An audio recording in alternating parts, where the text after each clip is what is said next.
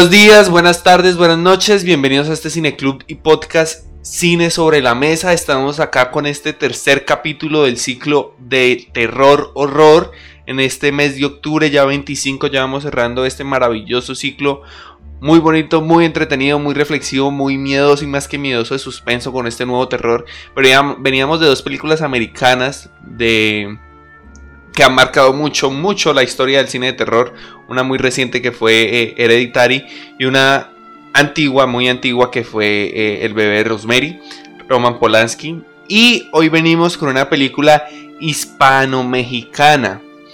Eh, pero para empezar a hablar de esta película, del Espinazo del Diablo, dirigida por Guillermo del Toro, Tata nos va a contar un poquito más. Tata, ¿cómo te fue con la peli?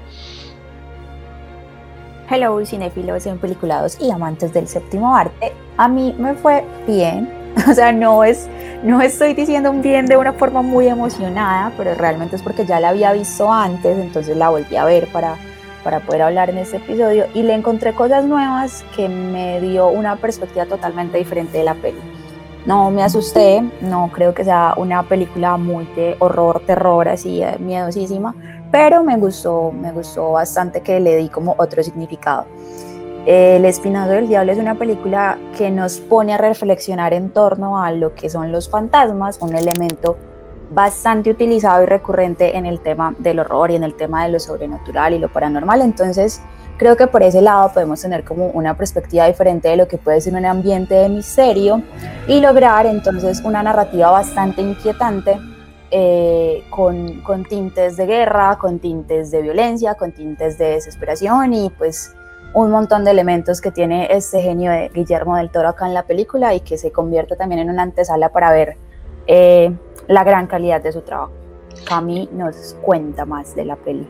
Exacto. Cami, ¿cómo te fue? No, Muchísimas gracias por esa presentación, Juli y Tata. Es un placer estar aquí de vuelta en este último capítulo del ciclo de terror con el que le daremos cierre, el mejor cierre posible a este tema tan interesante y que, aunque no parezca, ha dado lugar para debates y conclusiones muy interesantes en torno a este género y en varias épocas, tanto en la actualidad como en las épocas más antiguas.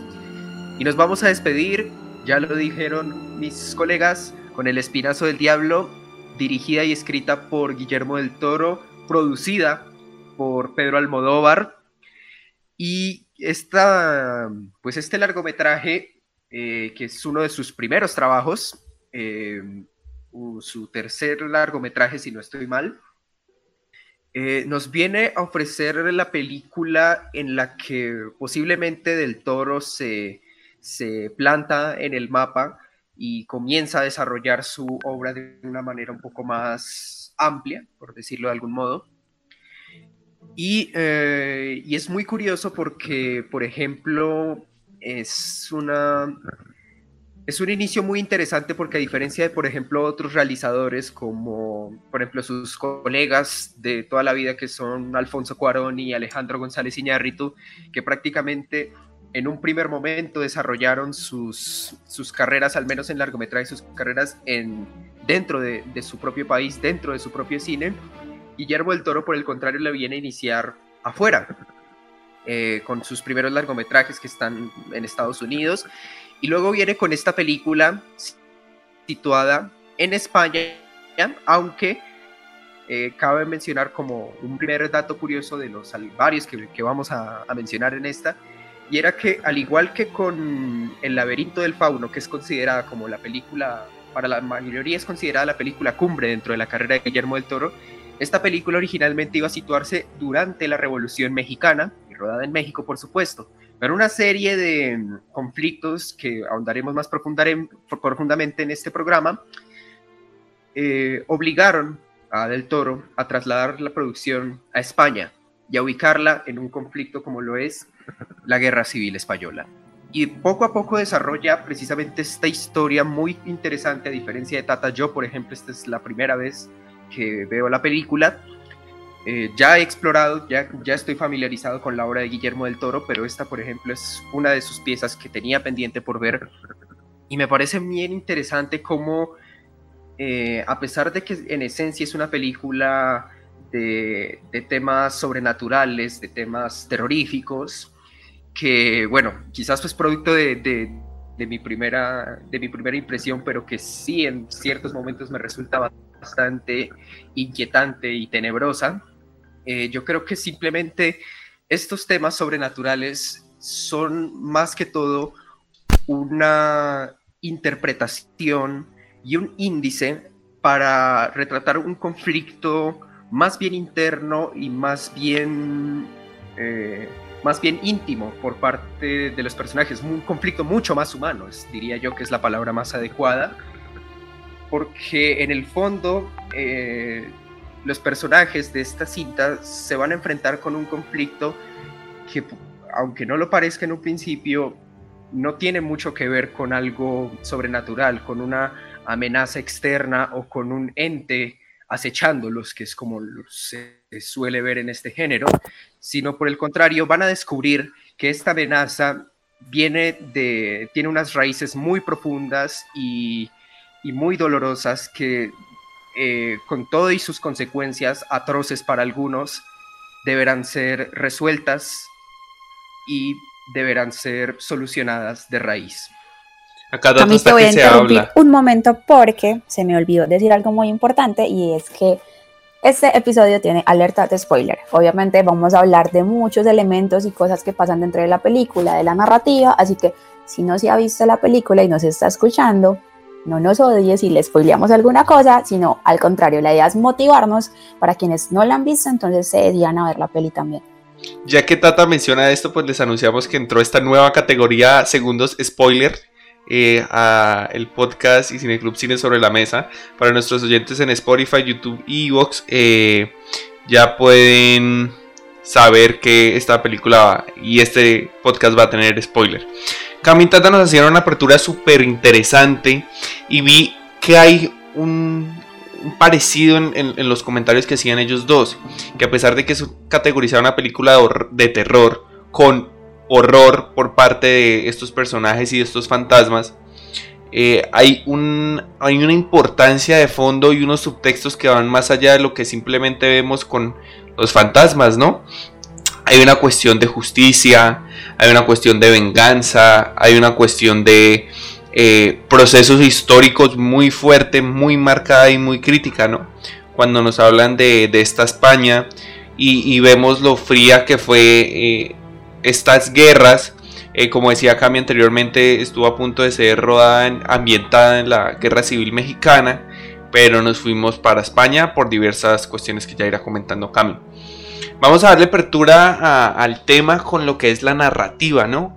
Una narrativa sencilla, un guion sencillo, eh, una construcción de personajes muy interesante, teniendo claro que la época de la película que es de hace 20 años, entonces es bien chévere ver que eh, desde ese momento, eh, Guarón, esto Guillermo del Toro ya nos estaba mostrando este, esta fascinación por lo sobrenatural, ¿no? Por una ficción mezclada con personajes fantásticos. Y es tal vez una de las cosas que él mejor hace en el cine, crear personajes fantásticos que eh, encanten y transformen a la gente. Porque si hablamos de esta peli podemos ver fácilmente cuál es el protagonista. Cami, para ti, ¿cuál es el protagonista? ¿Cuál viene siendo el protagonista de esta historia?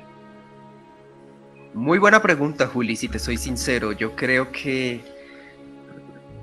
Mm, vaya, creo que... corchado, corchado con la pregunta Tata. hasta un punto no lo había pensado. ¿Por qué? Porque, porque yo creo, empiezo a creer que esta película, aunque quizá no lo sea en su totalidad, yo creo que eh, al menos la estructura, quizá superficialmente, tengas, sea algo coral. Me parece que, que realmente, si bien hay un, hay un conflicto central, por supuesto que lo hay, yo creo que realmente cada personaje viene a aportar algo a ese conflicto y tiene una relación o un vínculo con, con ese conflicto eh, de, manera, de manera casi que individual, que sí, son conflictos que, que, a la larga, digamos, nutren como la, trama principal, la premisa principal, pero es un conflicto que ha afectado a cada individuo por separado ya sea a las personas que, que dirigen este orfanato como Carmen o el doctor Casares, eh, a Jacinto, nuestro que es como nuestro principal antagonista, interpretado por Eduardo Noriega, quien seguramente recordarán por sus colaboraciones con Amenábar en Abre los Ojos y Tesis. Eh, está también incluso el tema de Jaime, el, este chico que en un principio es presentado como el bully, el abusador, el acosador a nuestro recién llegado. Está por un lado el, el mismo Carlos, nuestro recién llegado al orfanato que va a descubrir eh, por primera vez eh, lo que es este mundo. Quizás eso lo convierte en cierto protagonismo porque eh, iremos descubriendo la naturaleza de este sitio a través de sus ojos y a través de él inicialmente.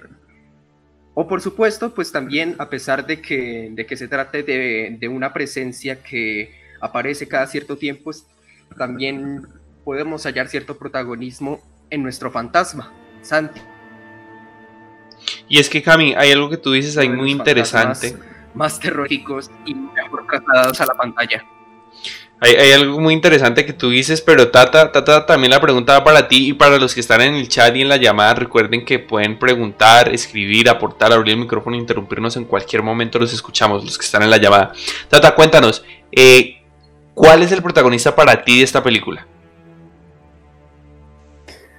Bueno, a ver, yo creo que si lo vemos obviamente desde una forma superficial, estamos hablando de la historia que hay alrededor de Carlos, pero si vemos eh, o interpretamos de cierta forma el subtexto, podríamos encontrar incluso una protagonista, y creo que es la amistad también. Ahí hay una historia que se basa y se centra en una relación de amistad, y para mí la protagonista sería esa.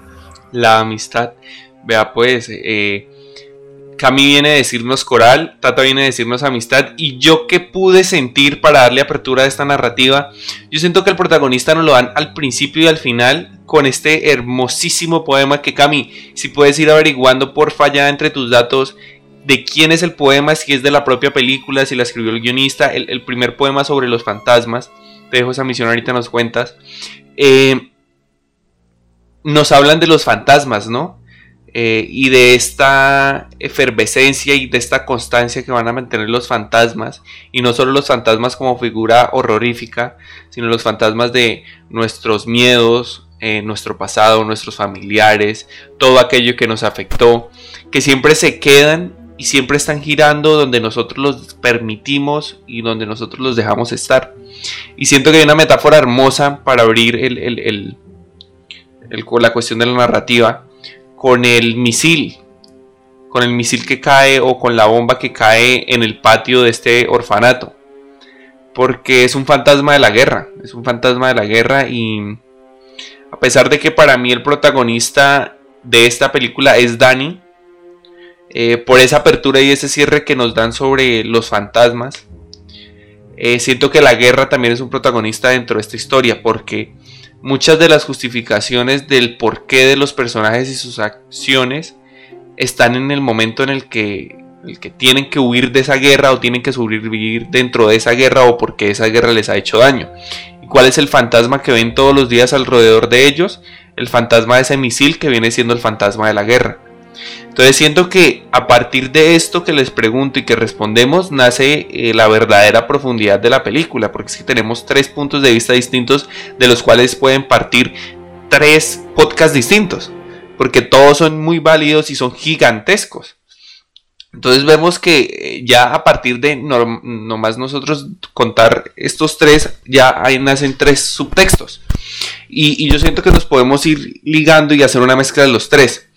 Eh, salimos de este, este primer plano algo onírico, de esta primera secuencia de escenas en la cual eh, ya nos presentan a Dani hundiéndose, nos presentan al que parece ser nuestro antagonista cuando no termina siendo nuestro antagonista, que es algo también muy chévere en la narrativa, como el que uno cree que va a ser el mentor termina siendo el antagonista y cómo cree que el que va a ser el antagonista termina siendo el compañero, ¿no?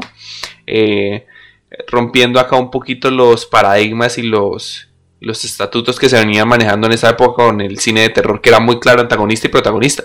El demonio es antagonista y el bueno es protagonista. Vámonos con eso de principio a fin. Pero ya partiendo de que tenemos Eh, hay un juego de personajes muy interesantes. Eh, nos vamos al guion en esta película. Y, y, y Cami, y de pronto para ustedes que nos están escuchando por ahí, ahí también, Cami, ¿cómo te fue con los diálogos? Tal vez una pequeña cosa que a mí no me gusta de la peli, obviamente teniendo claro la época en la que estamos, la época en la que estamos, eh, ¿cómo te fue con los diálogos? Y a Tata le tengo una pregunta, y, y yo creo que es una pregunta que nos puede responder mejor. ¿Cómo es el papel de estas mujeres que son las que lideran el centro en, en la película, ¿no? Porque es bien fuerte que están a merced total de la guerra. Entonces, ellas que son las que están liderando tienen que controlar a 30 niños, 10 niños, 15 niños al, contra la guerra y contra todo lo que se les viene y este lingote de oro, este fantasma. Entonces, Cami, Tata, ¿cómo les fue con esas cuestiones? ¿Puedo interrumpir un ratito? De una, eh, dale. Chicos, quería preguntarles eh, sobre, hace rato estaban hablando sobre el protagonista de la peli en sí. Y creo que todos se han olvidado de mencionar el título de la película, ¿no? Que al final este elixir que estaban vendiendo para sustentar el hogar, a mí me parece también un protagonista de la película. Tenemos un cuarto subtexto y un cuarto punto de vista. Uno, eso sí, o sea, lo que dices es totalmente cierto porque los índices en esta película son oro. O sea, veníamos del bebé de Rosemary que le pusimos de título El diablo está en los detalles. Acá el diablo está en los detalles por dos. O sea, es increíble cómo maneja eh, Guillermo del Toro y sus guionistas, el, porque lo hace con dos guionistas más, los índices en esta peli. Pero Sergio, cuéntanos por qué crees que este espinazo puede ser un protagonista. Y ya le damos el paso a Cami Tata con las dos preguntas. Eh, pues para mí es un protagonista porque primero lleva el título de la película, ¿no? Eh, el nombre de, este elixir que creaban a partir de, los bebés que nacían con esa deformación. Ah, ya le da el nombre a la película y luego que el doctor explica, le dice a Carlos, que es el recién llegado, que él fabricaba eso y lo vendía con varios varias leyendas que había sobre ese líquido, ¿no? Que decían que curaba la impotencia y muchas otras dolencias, otras cosas. Y pues eso sustentaba al orfanato y a la gente que estaba ahí. Ok, total. Y, yo creo que lo que dice él está chévere porque seguimos a merced de la guerra. O sea, no sé, siento que giramos mucho en esta cuestión de la guerra y de lo que causa la necesidad de mantenerse en esta guerra. Eh, Cami, Tata. Yo creería que lo más importante del diálogo en esta película es precisamente la exposición y la introspección, que van, van totalmente de la mano en yo creo que quizá los diálogos más importantes de esta película.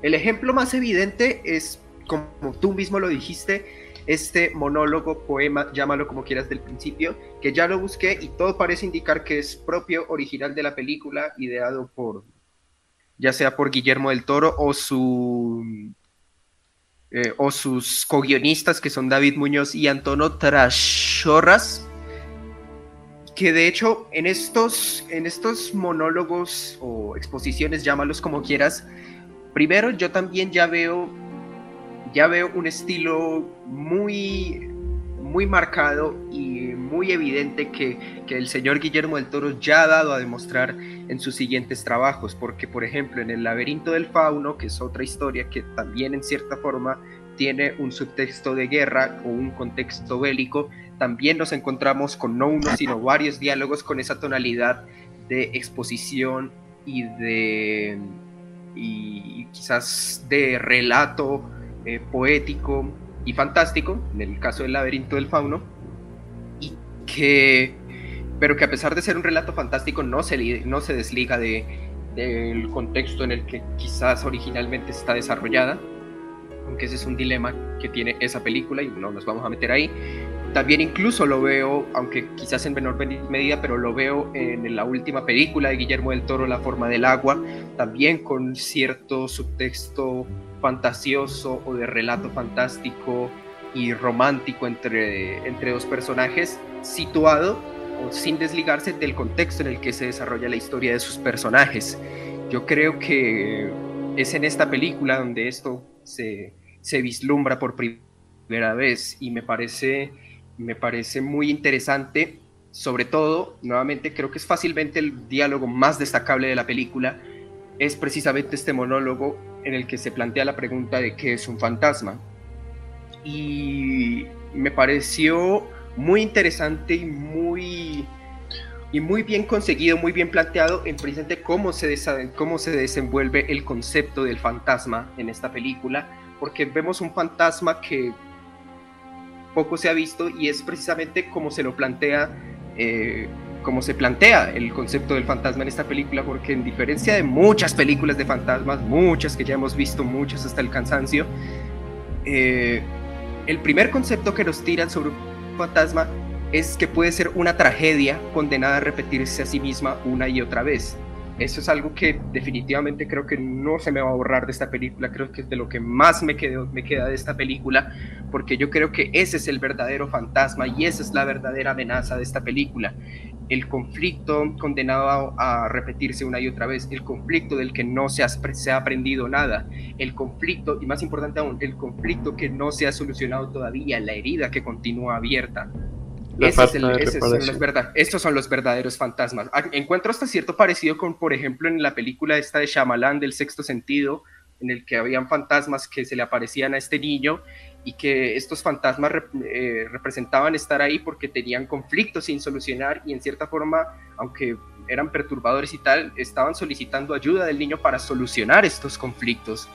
Entonces yo creo que eso es una antesala muy chévere porque creo que es un tratamiento que muy pocas veces se ha visto y es como precisamente algo que verdaderamente representa la figura del fantasma.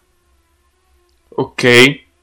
De, los diálogos yo ahorita te respondo, pero Tata nos va a contar acá cómo le fue con estas mujerones de, la película. No, Cuéntanos, si quieres respóndele de una vez para que quedemos ahí y pasamos a hablar. Es que se puede abrir debate de mi comentario. Se puede abrir debate de mi comentario. Entonces yo creo que eh, es como dejémoslo para las cosas que tal vez no nos gustan de la peli o las cosas que de pronto no nos agradaron tanto de la peli. De una, bueno, entonces, ¿qué tenemos? Em, más que hablar de las mujeres, pues me gustaría hablar entonces en este caso es de Carmen, eh, la directora, y, cómo esa relación que ella tiene eh, pues con los otros adultos que vemos en la película también es un reflejo de, de ese componente emocional que tiene este personaje. Carmen es una mujer que sin duda ha sido de cierta forma lastimada por la vida no, no siento, o sea, realmente no logro desarrollar como una empatía muy profunda hacia ella, pero indiscutiblemente pues hay, hay un tema de una carga de sufrimiento por el cual ella ha pasado. Eh, es la administradora y la directora que desarrolla entonces un montón de acciones en torno a, lo que se tiene, a lo que tiene que ver como con la administración del orfanato. Ella perdió una pierna, ella intenta mantenerse viva en un ambiente lleno de tristeza, de carencias, de pérdida, de abandono también, por así decirlo. Em, y tiene también como ese, ese lío de enredo sentimental de estar ligada a una persona como el doctor Cázares, que pues es un hombre un hombre bastante particular, es un hombre que es mayor, es un hombre que mm, instruye a los niños, pero pues no sé, no es como el profesor más querido pues del orfanato. Em, ahí hay un tema teso y es que siento que hay un tema también de, de un reflejo de una violencia que no está clara, pero que, que amarra a este personaje también a un tema de Sí, de ese tema de lo dramático. Pues eso se va también al, al, momento de lo que decíamos al inicio del podcast, es que la película, mm, para mí, más que ser una película de horror o de terror, en realidad es un drama, porque hay, hay un montón de historias que parten es como de, del dolor. Y con Carmen eh, hay algo, y es que... Espera, ya me perdí el dato. ah. Carmen, cuando ve que sus ideales van muriendo y son reemplazados por la violencia franquista, ahí es cuando llega también como este símbolo de, lo fantasmal a ser relevante porque entra también a representar de cierta forma un destino que para ella está desapareciendo. Ok, sí, totalmente de acuerdo. Y es que mira que algo que tú dices y que dice Cami son índices.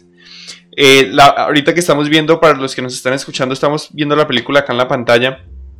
Y el juego de la manzana podrida, que mientras va avanzando más la trama y más hay un arco de transformación en los personajes, a ella más le duele la pierna y cuando nos referimos a que más le duele la pierna, más le pesa la vida, más le pesa todo lo que ella eh, ha entregado y hay un contexto de amor a pesar de lo fría que es muy fuerte, que es la cuestión de los ideales del ex esposo, el difunto esposo, que es la excusa de ella es decir que eh, está ahí por los ideales de él pero los ideales de ella terminan siendo tan fuertes y tan construidos a partir de este amor que ellos tuvieron.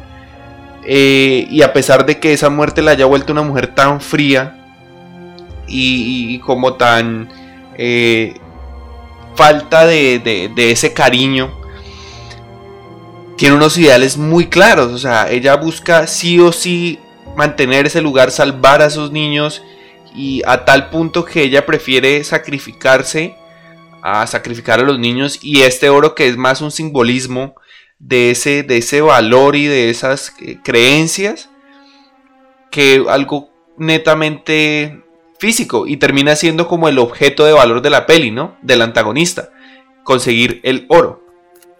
Dime, Tata. Ay, no, que hay un tema ahí que se me olvidaba importante mencionar también con, Carmen y es esa forma en la que este personaje entra a representar dentro de la película eh, un tema de la sexualidad también, porque es que cuando ella y Jacinto, pues es que esta señora era bastante peculiar, pero entonces cuando ellos, sí, sí, curiosita, pero cuando ellos están pues en este proceso de relación que se nos presenta desde lo visual y, narrativamente desde esa parte estrictamente física, eh, en esta escena hay un encuentro que carece totalmente del erotismo.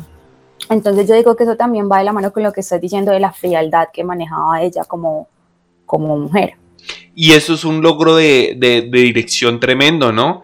Hacer que una escena sexual, si nos vamos a Gaspar Noé con Love, él logra que las escenas sexuales sean una maravilla total de tensión y etcétera.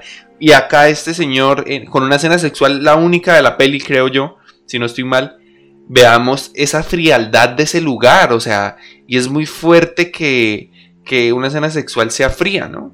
Y, y, hecha así a propósito, o sea, se logró, se buscó que fuese así, y muy bien logrado, me parece una, una proeza de dirección. Ya hablando de los diálogos y lo que nos decían cambia acá Cris o Sergio, nos irán diciendo eh, que yo siento que a pesar de la época hay un juego de guion muy explicativo.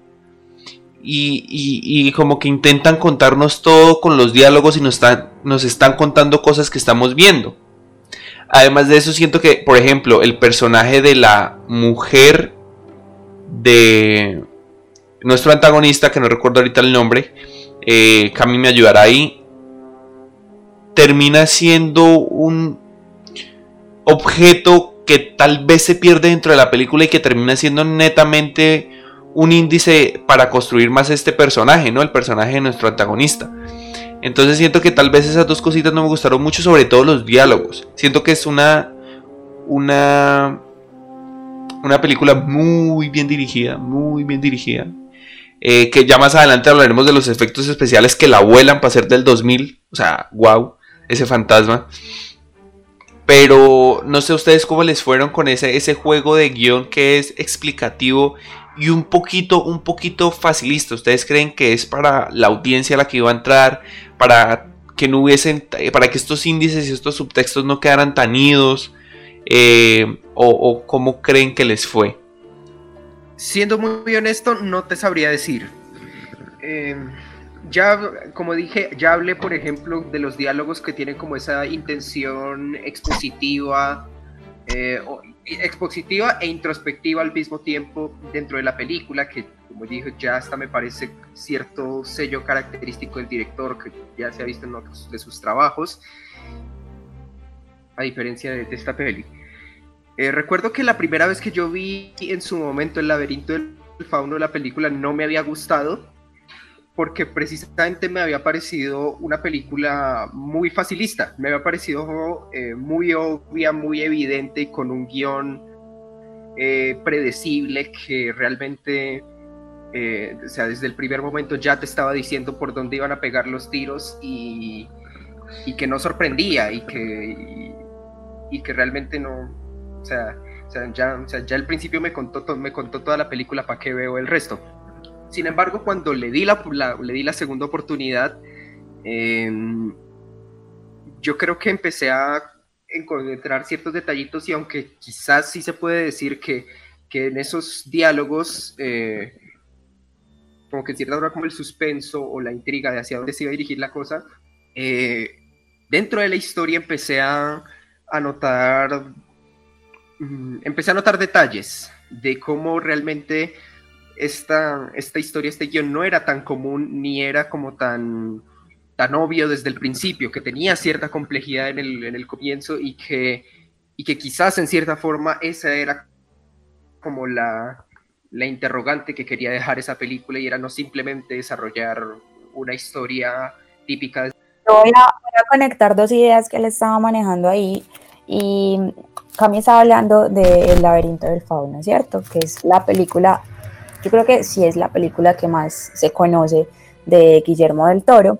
Y se podría decir que El Espinazo del Diablo es como dentro de esas rarezas eh, cinematográficas una especie de hermanita, hermanita pequeña del Laberinto del Fauno, que es su película más conocida, y donde vuelve a abordar el tema de la guerra civil, de las heridas que deja este tema de la guerra.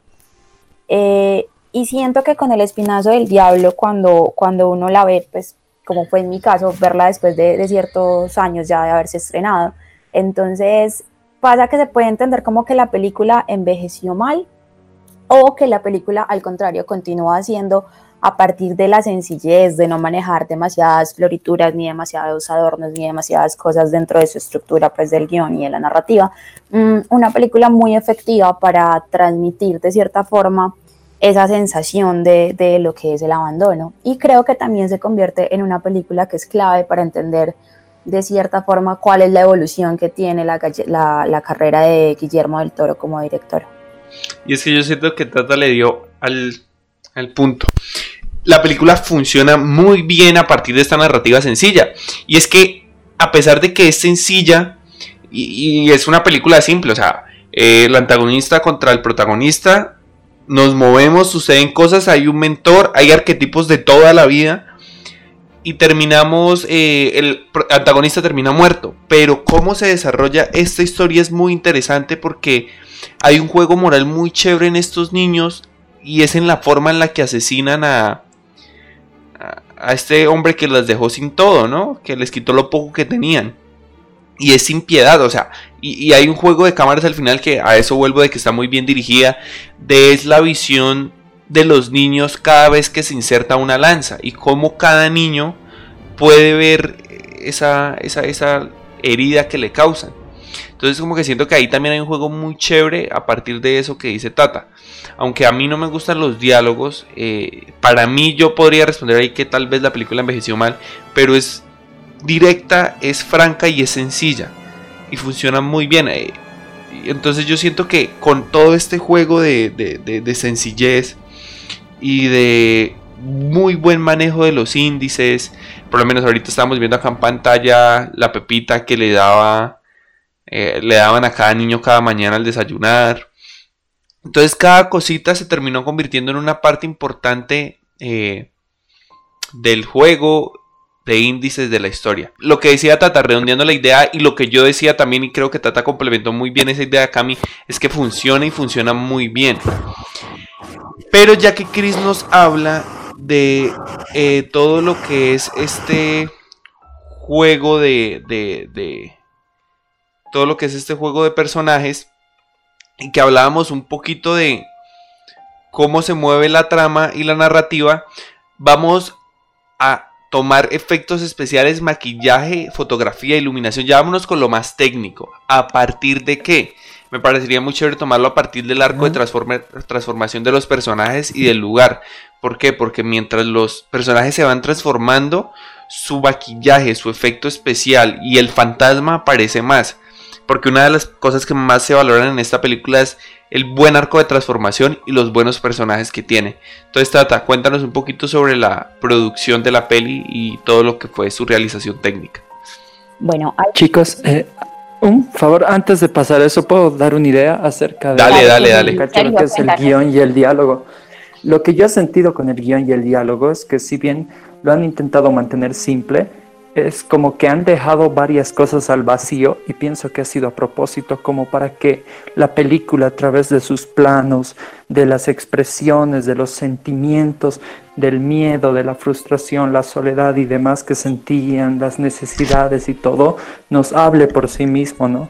Es como que han dejado que varias cosas se expliquen con eso de del misil, con el fantasma, con varias cosas que se iban mostrando en la pantalla y no así las palabras en sí.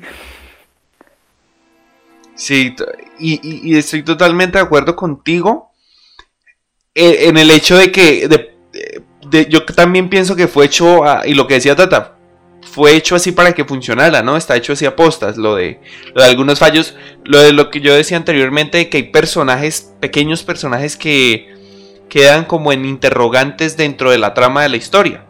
Y es que sabes qué pensaba yo a partir de eso que tú dices, yo siento que esos poemas de los que hablaba Cami son fundamentales, porque no sé si recuerdan Ciudadano Kane, Ciudadano Kane sin su intro no sería Ciudadano Kane. Nosotros necesitamos esos minuticos en los que nos explican todo el contexto estadounidense y cómo se maneja este señor en la industria de las comunicaciones.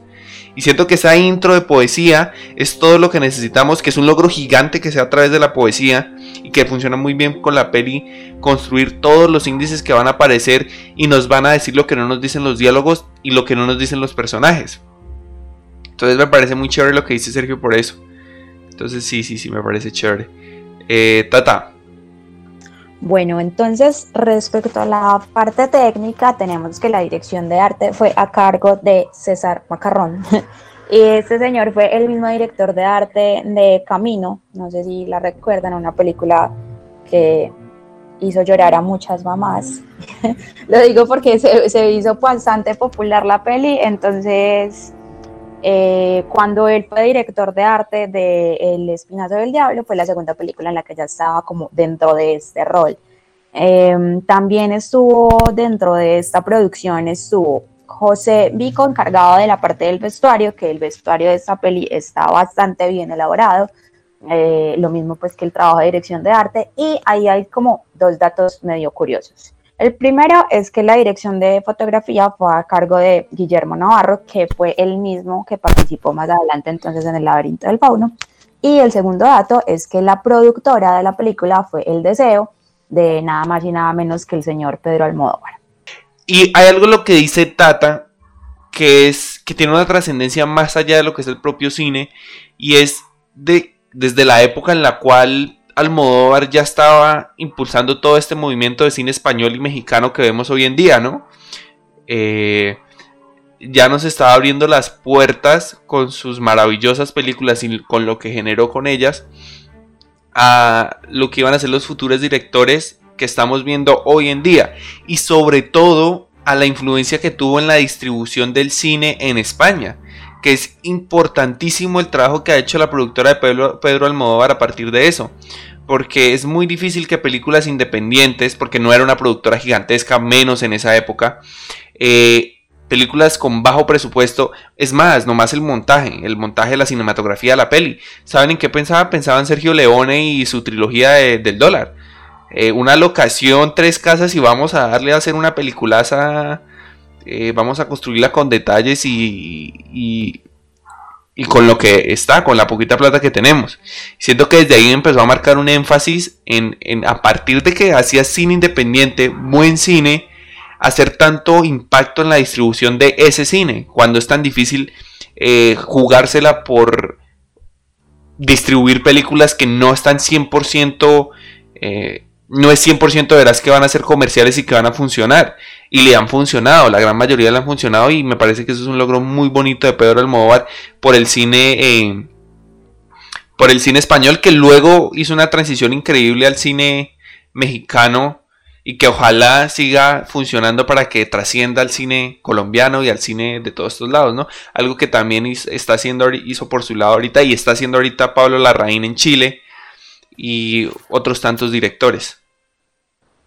Bueno, ahí hay que mencionar que no solamente fue también Pedro Almodóvar, se me olvida que dentro de la productora también estaba el hermano Agustín, eh, fue entre los dos, productor. Que, entre los dos es que montaron este tema de del deseo como productora y fueron quienes decidieron pues entonces apoyar el desarrollo de esta película. Y es más, si no estoy mal en los créditos iniciales, aparece como productor principal, eh, director de producción él, el hermano de, de si no estoy mal. Exacto, sí. Entonces me parece muy chévere porque a veces nosotros miramos el cine netamente como el juego del cine, ¿no? Lo visual. Pero es esta influencia tan fuerte que hay detrás y cómo una película genera tanto impacto, genera tanto cambio y genera tanto impulso en la cinematografía de no solo España, sino de el movimiento contemporáneo del cine, ¿no? Sí. Bueno, ya que estamos ahí con este tema de la producción, ahí se viene otro de los datos curiosos, chéveres respecto a la producción y eh, tienen que ver con el protagonista. Pues Fernando Tielf, que es ese personaje que hace el papel de Carlos. Si me equivoco, Cami, me corrige. Pero entonces, ¿qué es lo que pasa? El niño, cuando audicionó, no audicionó para el papel protagónico, le audicionó para hacer un extra. Y eh, al director le gustó tanto que lo quiso poner como protagonista. O sea, él quería hacer un extra dentro de la película y le dieron el protagónico. Entonces, bien ahí por él. Y lo segundo curioso que pasó es que para que el sentimiento se viera de una manera creíble, Aquí hay pues como entre las formas de, dirección del estilo de cada uno de estos directores, pues hay variaciones, pero lo que hizo Guillermo del Toro es que determinó que para él tener una mejor reacción por parte del actor, lo que quería era obtener una reacción real. Así que para hacer que el niño llorara, lo que hacía era que le gritaba, en realidad le gritaba durísimo y le gritaba mal, le decía que era un actor pésimo, que era mejor no haberlo contratado, que era un fraude, que no iba a tener ningún futuro, eh, que la actuación no era lo suyo, pues un montón de cosas para que el niño llorara real en, en la parte pues que, que, vemos dentro de la película. Entonces ahí es como bastante teso también esa forma de los directores acercarse a los, a los protagonistas de la historia. Coppola está orgulloso, Coppola y muchos otros directores que han estado en cine sobre la mesa. A Coppola le gusta esto, sí señores. Esto... Mire que hay algo muy interesante en lo que dice Tata que es que por actuaciones no hay que quejarnos, o sea, a pesar de que, pues, no son los grandes actores ni son los actores de método, wow, increíble. Eh, se nota que hacen muy buen trabajo y uno le cree a los, a los niños, o sea, uno se la cree y uno lo meten tanto en la trama y esta relación de que, qué relación de pareja tan bien lograda la de el niño este que le hace bullying a Carlos. No recuerdo el nombre ahorita, si me lo dan por ahí. Eh, le hace bullying, pero Carlos no lo traiciona y luego se terminan queriendo y, y es muy chévere esa relación porque yo siento que nosotros tenemos ese amiguito con el que al principio nos llevamos mal y luego lo terminamos adorando y terminamos siendo amigos. El, amiguito de Carlos se llama Jaime, pero que empieza siendo una boleta de niño, o sea, es, es reofensivo, re eh, rencoroso y es también lo que está dolido y hay algo muy interesante. Pensemos en este niño, en, en Jaime, como el antagonista cuando era pequeño. O sea, yo sentía que este niño Jaime iba para allá. O sea, hay un punto fuertísimo en, en, en esto del, del orfanato que es cómo los personajes están de dolidos y cómo cuando crezcan van a ser personajes muy lastimados por la vida. Entonces siento que Jaime tal vez hubiese podido ser como este loco asesino que termina quemando todo el lugar, ¿no? Tata, ya vimos la narrativa, ya vamos acá por lo técnico, ¿cómo te fue con los efectos especiales con el maquillaje? O sea, la rompe, ¿no? Era esa película cuando es del 2000. Un aplauso, 2001. 2001. Un aplauso a la producción de esta película porque realmente en ese tema es muy buena. O sea, no hay que quejarse de los efectos especiales ni del maquillaje, son bastante buenos, que funcionan para lo que se quería lograr con la historia. Y aparte de eso, eh, hay un tema y es que siento que dentro de las películas de horror del 2000 hacia acá, o sea, esta es del 2001, pero del 2000 hacia acá, nos hemos guiado mucho también por qué tantos efectos especiales tienen para reforzar la historia. El caso del laberinto del fauno es un tema aparte, pero siento que desde acá había una abrebocas de cómo ese manejo podría ser eh, bien enfocado para lograr entonces como aportarle bastante a la historia. Yo creo que los efectos especiales son muy buenos y hay un tema también en cuanto a la caracterización del fantasma, a la caracterización de Santi, que pues, a mí Santi me parece cero miedoso, yo prefiero llamarlo el que suspira o el que respira, que es como también se refieren a él. El fantasma bonito. Sí, es que Santi ya me lo vuelve un fantasma tierno. Y el fantasma es muy bueno, realmente el fantasma está súper bien logrado. Eh, y hay un tema y es que este fantasma está inspirado, tú sí que sabes de eso, está inspirado en el cine japonés, en el, en el cine pues que hay de Oriente y este, tema, este tipo de caracterización de los fantasmas orientales. A Sion Sono le gusta esto.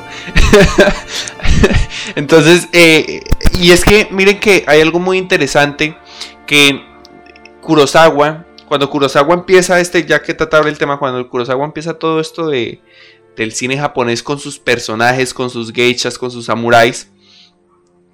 Eh, de Kurosawa y esta buena representación de los personajes autóctonos japoneses, empieza la nueva ola del cine de terror de Japón, que es impresionante, o sea, es impresionante. Y el juego de efectos especiales que le hacen a el personaje de Santi es el mismo juego que le hacen a la mayoría de los personajes terroríficos en la eh, nueva ola del cine de terror, sin irnos tan lejos para que todos la, cojamos. En el aro, si se han dado cuenta que la primera del aro, la, como el plasma que tiene alrededor la personaje, que tiene, esta, esta niña tiene como un plasma, como una esencia alrededor. Ese juego lo usa totalmente el efecto especial en esta película y viene de esa reacción que tiene la nueva ola del cine japonés por allá en los 50, 60, 70 cuando ven los personajes que creó Kurosawa. Que creó Kurosawa, no, que representó Kurosawa. Entonces es bien chévere eso que dice Tata porque si hay un énfasis muy importante en la, en la nueva ola del cine japonés. Y no solo en esta película, en todo el ciclo. Eh, Polanski, el, juego de vestuarios de Polanski también es un juego de películas de allá. Entonces como que es, bien chévere eh, la influencia que tienen estas movidas en, en, el cine de, de terror de estas últimas épocas. A mí, a mí me parece que, que primero los efectos especiales son pocos, certeros, sencillos y bonitos, sobre todo bonitos, o sea, uno quiere a Santi, uno a Santi dice, porque Santi no viene y me da un abrazo, y hay algo muy chévere, que voy a hablar de los efectos especiales con cuestión hacia Santi, que es que Carlitos realmente nunca le tiene miedo, o sea, en algún momento parece, pero no es así, y es una referencia a no tenerle miedo a la pérdida, ¿no? Como que esos niños están tan acostumbrados a perder que toman el fantasma como algo normal. O sea, como un proceso natural dentro de, sus vidas y hablan de él como si fueran un juego. Entonces es, es, bien chévere también verlo por ese lado. Nos vamos acá con dos comentarios que nos han puesto en el chat y es el primero, el de Cami, que se le fue el internet y no se iba a contar. Que iba a decir que ahí es donde se ve el mayor aporte del personaje de Carmen, cuando les daba a los chicos la lección del mamut en equipo como una enseñanza sencilla de cómo es el trabajo en equipo. Funcionó a la perfección para que los chicos derrotaran al antagonista y le dieran la resolución final al conflicto principal. Total, las lanzas. Las lanzas es un es un juego absoluto de guion. Me parece que es otro de los índices buenísimos de la película y cómo ellos hacen todo este trabajo en equipo. Y de ahí nace tal vez otra cosa que pequeña que no me gusta. Volvemos a esto de las ayudas celestiales o las ayudas que siento que no está tan bien justificado en la peli, que hay bastantes ayudas celestiales a lo, Aristo a lo, a lo Odisea y es em, que se usaba bastante en la literatura griega y es la, apertura de la puerta, eh, el impulso que da el fantasma a los personajes. Siento que no queda mal en la narrativa, pero siento que si es como sacado de la manga. No estoy diciendo que esté mal. Hace un rato eh, Sergio nos decía que funciona. A mí en lo personal, por netamente mi gusto personal, no es que me guste, me parece un Deus máquina clarísimo, votado, pero pues siento que si a uno lo tienen atrapado en el tema, en, la, en el contexto de la peli, va a funcionar muy, muy bien.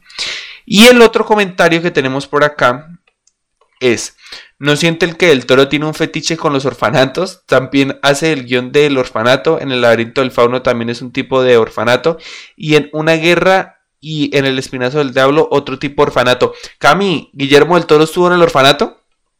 Está buenísima esa pregunta. Em, sí, sí, si no estoy mal, si no me equivoco, Guillermo del Toro es uno de los co-guionistas del orfanato de Juan Antonio Bayona. Total. Aunque eh, con respecto al segundo, de, con el, los, el, fetiche de los orfanatos, eh, con, en el laberinto del fauno, pues es haciendo memoria, orfanato como tal, a, diferencia de esta y con el orfanato que claramente están situadas en estas instituciones, pero en el laberinto del fauno, pues nuestra protagonista queda huérfana, sí, pero digamos no... Tiene una obsesión quizá con los huérfanos, más bien, no con la institución como tal de un orfanato. Pero sí tiene con esta opción de, los huérfanos y con los niños eh, huérfanos, que precisamente quizás se deba a su condición, a lo que decía Juli, de, que están tan acostumbrados a las pérdidas, que realmente al menos a él le parecen como los más adecuados o los más idóneos para resolver estos conflictos, porque al final son ellos los que resuelven estos conflictos. Y Hellboy es un huérfano, o sea, yo inmediatamente pensé en Hellboy, y Hellboy, también es un, una criatura atacada por la soledad. Entonces, qué curioso ese, ese, esos puntos que estamos encontrando de cómo una de las constantes en las películas de, de Guillermo del Toro es la soledad y esta soledad construida desde la niñez. Entonces es, muy chévere eso que dicen ahí. Tata, ¿qué vas a decir? La soledad y el contexto bélico, ¿no? Total. Total, total. Y, lo que yo decía, esta bomba, esta bomba a mí me parece uno de los índices más bonitos que he visto eh, en, este mes de terror, que he visto bastantes películas de terror, ha sido uno de los índices bonitos, o sea, el fantasma de la guerra, lo que hablábamos alguna vez de lo reaccionista, que, que puede ser el arte y todo el daño causado por las guerras es una muestra de estas películas. Y es un mi perro me apoya en la noción. Y es un contexto que primero, acá no lo dice Chris, lo trabaja muy bien eh, y lo acompaña de fantasía. Y ahí hay un choque fuertísimo, ¿no? Acompañar la guerra de fantasía como cuando la guerra es algo tan real, algo tan fuerte. Yo hace unos días le hablaba acá mi orgullo y prejuicio y cómo Joe Wright lo hace de bien eh, haciendo películas de época, pero eh, Guillermo del Toro también es un maestro para ambientar en los conflictos de guerras civiles, sobre todo. Ha hecho varias películas en contexto de guerra civil. Sergio nos dice que a mí Guillermo me gusta mucho como director. Para ir finalizando este episodio vamos a hablar un poquito de Guillermo del Toro. ¿Cómo les va a ustedes como Guillermo del Toro? A mí en lo personal es un director que me gusta pero que no me... No sé, me gustan otros géneros, diría yo. Yo ahí iba a decir otra cosa antes de hablar del director Juli. Dos cosas, de hecho. Uno es que no fue gratuito que para la imagen o el, o el, o el cover de, de, este episodio seleccionara el póster en el que está el, la ilustración del, del, del misil que nos representa todo este tema de la guerra, porque siento que eso es una cosa muy valiosa dentro de esta película y es que no estamos hablando de grandes monstruos, de grandes eh, cosas sobrenaturales con tres ojos o con cuernos o con deformaciones para hacer referencia al terror, sino que estamos hablando de realmente lo que más nos puede llegar a asustar como seres humanos, mm, porque capaz si lo hemos vivido desde una u otra perspectiva, más nosotros que estamos en un contexto latinoamericano y es el tema de la guerra. Ese póster a mí me parece brutal y siento que dentro del género se destaca bastante. Y lo segundo que les iba a contar es que este tema de los orfanatos y de los, y de los niños huérfanos no es tanto un fetiche que tenga el director, sino que hay una influencia a un cómic español, una historieta que se llama Paracuellos, que es de un señor llamado Carlos Jiménez, Jiménez con G. Y este señor lo que hace es que escribe eh, un, un cómic a partir de la vida de los niños de la posguerra franquista que vivían en los hogares de ayuda social. Entonces, este señor Jiménez ayudó dentro de la producción de los guiones, dentro del tema de la construcción de la historia de la película, y eh, también de ahí parte esa relación de por qué visualizar tanto entonces el tema de los orfanatos. Ahí aprovecho para hacer la cuña de que no se olviden de seguirnos en arroba cine sobre la mesa porque les vamos a estar compartiendo dos imágenes inéditas, no mentiras inéditas, no, pero dos imágenes muy chéveres del storyboard de la película eh, graficadas por este señor Carlos Jiménez. Entonces, eh, pronto estaremos poniendo ahí. Bueno, muchachos, eh, Cami, cuéntanos una reflexión final. Tata, cuéntanos una reflexión final. Como siempre, como ya es tradición. una cosa que quería decir era que se ve muy bonito como el cine español crece a través del apoyo que dan entre ellos mismos, ¿cierto? Sí, son amigazos. Como, cómo influenció Luis Buñuel a, Pedro Almodóvar y cómo después Pedro Almodóvar apoya a otros directores podemos ver también como Guillermo del Toro ayudó, aunque no sea, aunque no sea, aunque no sea español, fue un colaborador en Amores Perros, diciéndole al director qué, qué escenas quitar y cómo se va viendo cómo crecen entre ellos mismos. No, hay como ninguna envidia ni ningún tipo de como de cosita con otro para que crezca, sino que entre ellos mismos se ayudan. Me parece muy bonito cómo, cómo se ayudan entre ellos. Y, Guillermo del Toro, miren, no hay entrevista, no hay masterclass en la que Guillermo del Toro no hable de Iñárritu y Iñárritu no hable de Guillermo del Toro. O sea, yo creo que ellos hacen una entrevista juntos que no la han encontrado y se dan abrazos. O sea, es lo máximo escuchar hablar al uno del otro y cómo han construido eh, eso ellos juntos. O sea, me parece muy, muy lindo. Tata. Danos tu reflexión final de una. Bueno, entonces eh, mi reflexión final va en torno a los fantasmas, a lo que representa este tema de qué es un fantasma, pues que esa película no la hacen, a esa pregunta no la hacen al abrir la película y es bastante teso cuando uno se pone a pensar cuáles son los fantasmas que tiene en la vida, porque los fantasmas pueden ser eh, amores que fallaron o historias de guerra o momentos de conflicto, pues no necesariamente como eh, acciones o, momentos muy puntuales, sino que pueden ser incluso desde los pensamientos o las, o las cosas que sentimos y las cosas por las que vivimos. Entonces, con esta peli, em, el punto era ese, era el tema de, de, la reflexión de lo que hay en torno a este tema de qué es un fantasma y esa invitación a repensarnos y a y analizar realmente como, bueno, ¿cómo puede ser la visión de un fantasma para cada uno y cómo lograr que desde la colectividad a través de una película se impacte a, a un grupo de personas? Sí, y yo tomo eso que decías tú, eso que dice Cris y eso que decía Camilo, y yo siento que es un mensaje y voy a aprovechar para conectar eso con lo que se viene el viernes de esta semana. Y es que la película es una muestra colectiva no solo en su realización, en su producción y en su postproducción, preproducción, producción, postproducción, como lo dice la academia. Bueno, es una clase en su totalidad. O sea, es un trabajo en equipo, es un impulso a la industria, un impulso al terror, un impulso a las nuevas narrativas, al juego de índices.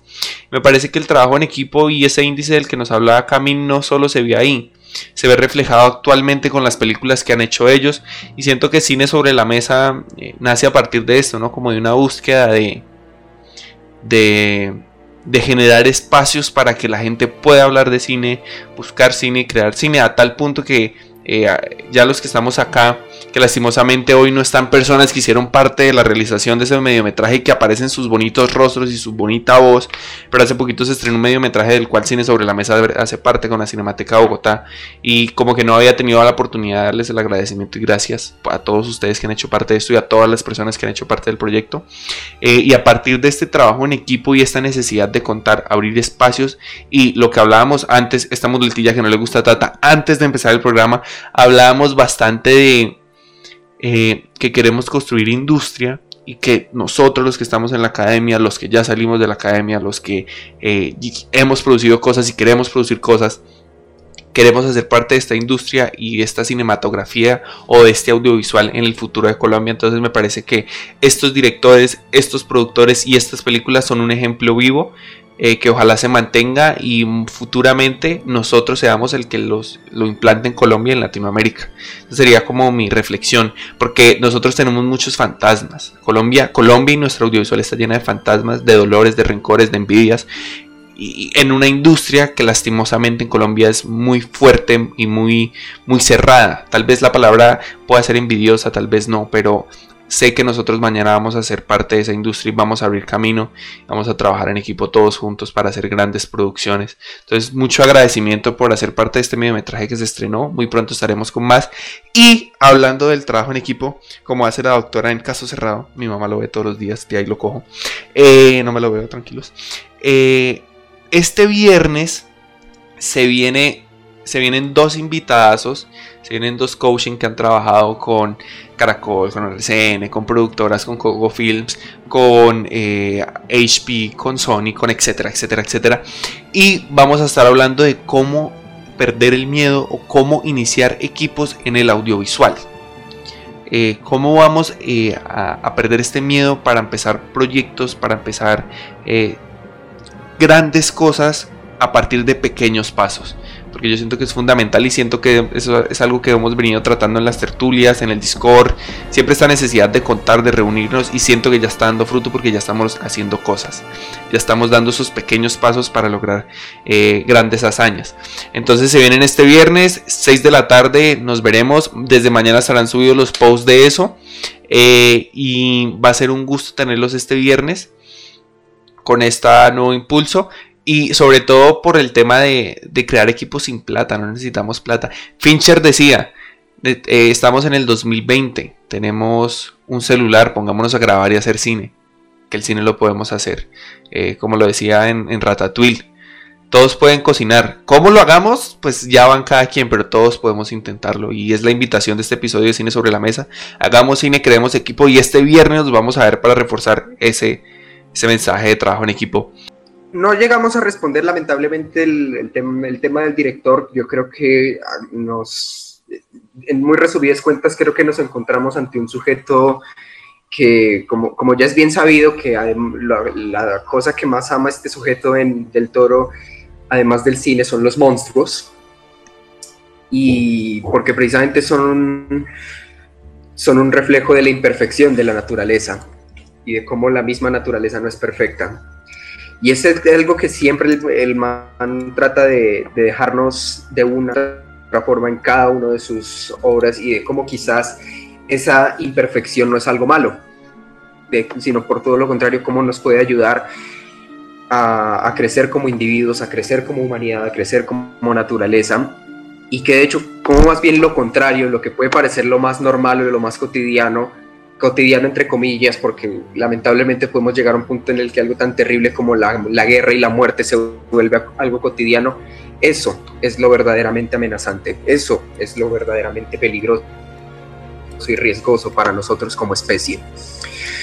Para que no se pierda el hilo de lo que estaba tratando de decir, era como que realmente fuera del diálogo, de todo lo que acaban de decir, que es perfectamente válido, yo creo que lo realmente potente de, de esta película es precisamente el conflicto. El conflicto de que puede ser un conflicto muy sencillo en torno a lo que es un fantasma y cómo vivimos rodeados de fantasmas y de cómo este fantasma afecta a varias personas de distintas maneras, pero todos estos individuos se van congregando y van a, digamos, a contribuir con su granito de arena para, para vencer, vencer entre comillas a este fantasma o para finalmente cerrar esta herida eso es lo que yo creo que al final se vuelve lo más significativo de esta película.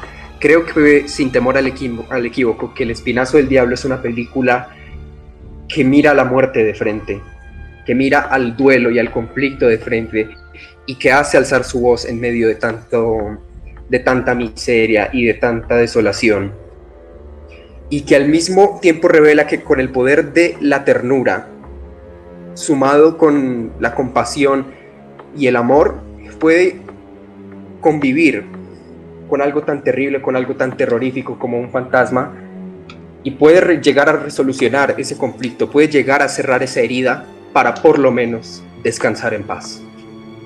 Porque no todos los monstruos son malos, acá están lanzando mucho amor a, Guillermo del Toro y los dejamos con ese amor. Ojalá vean sus películas, ojalá disfruten la cinematografía de él.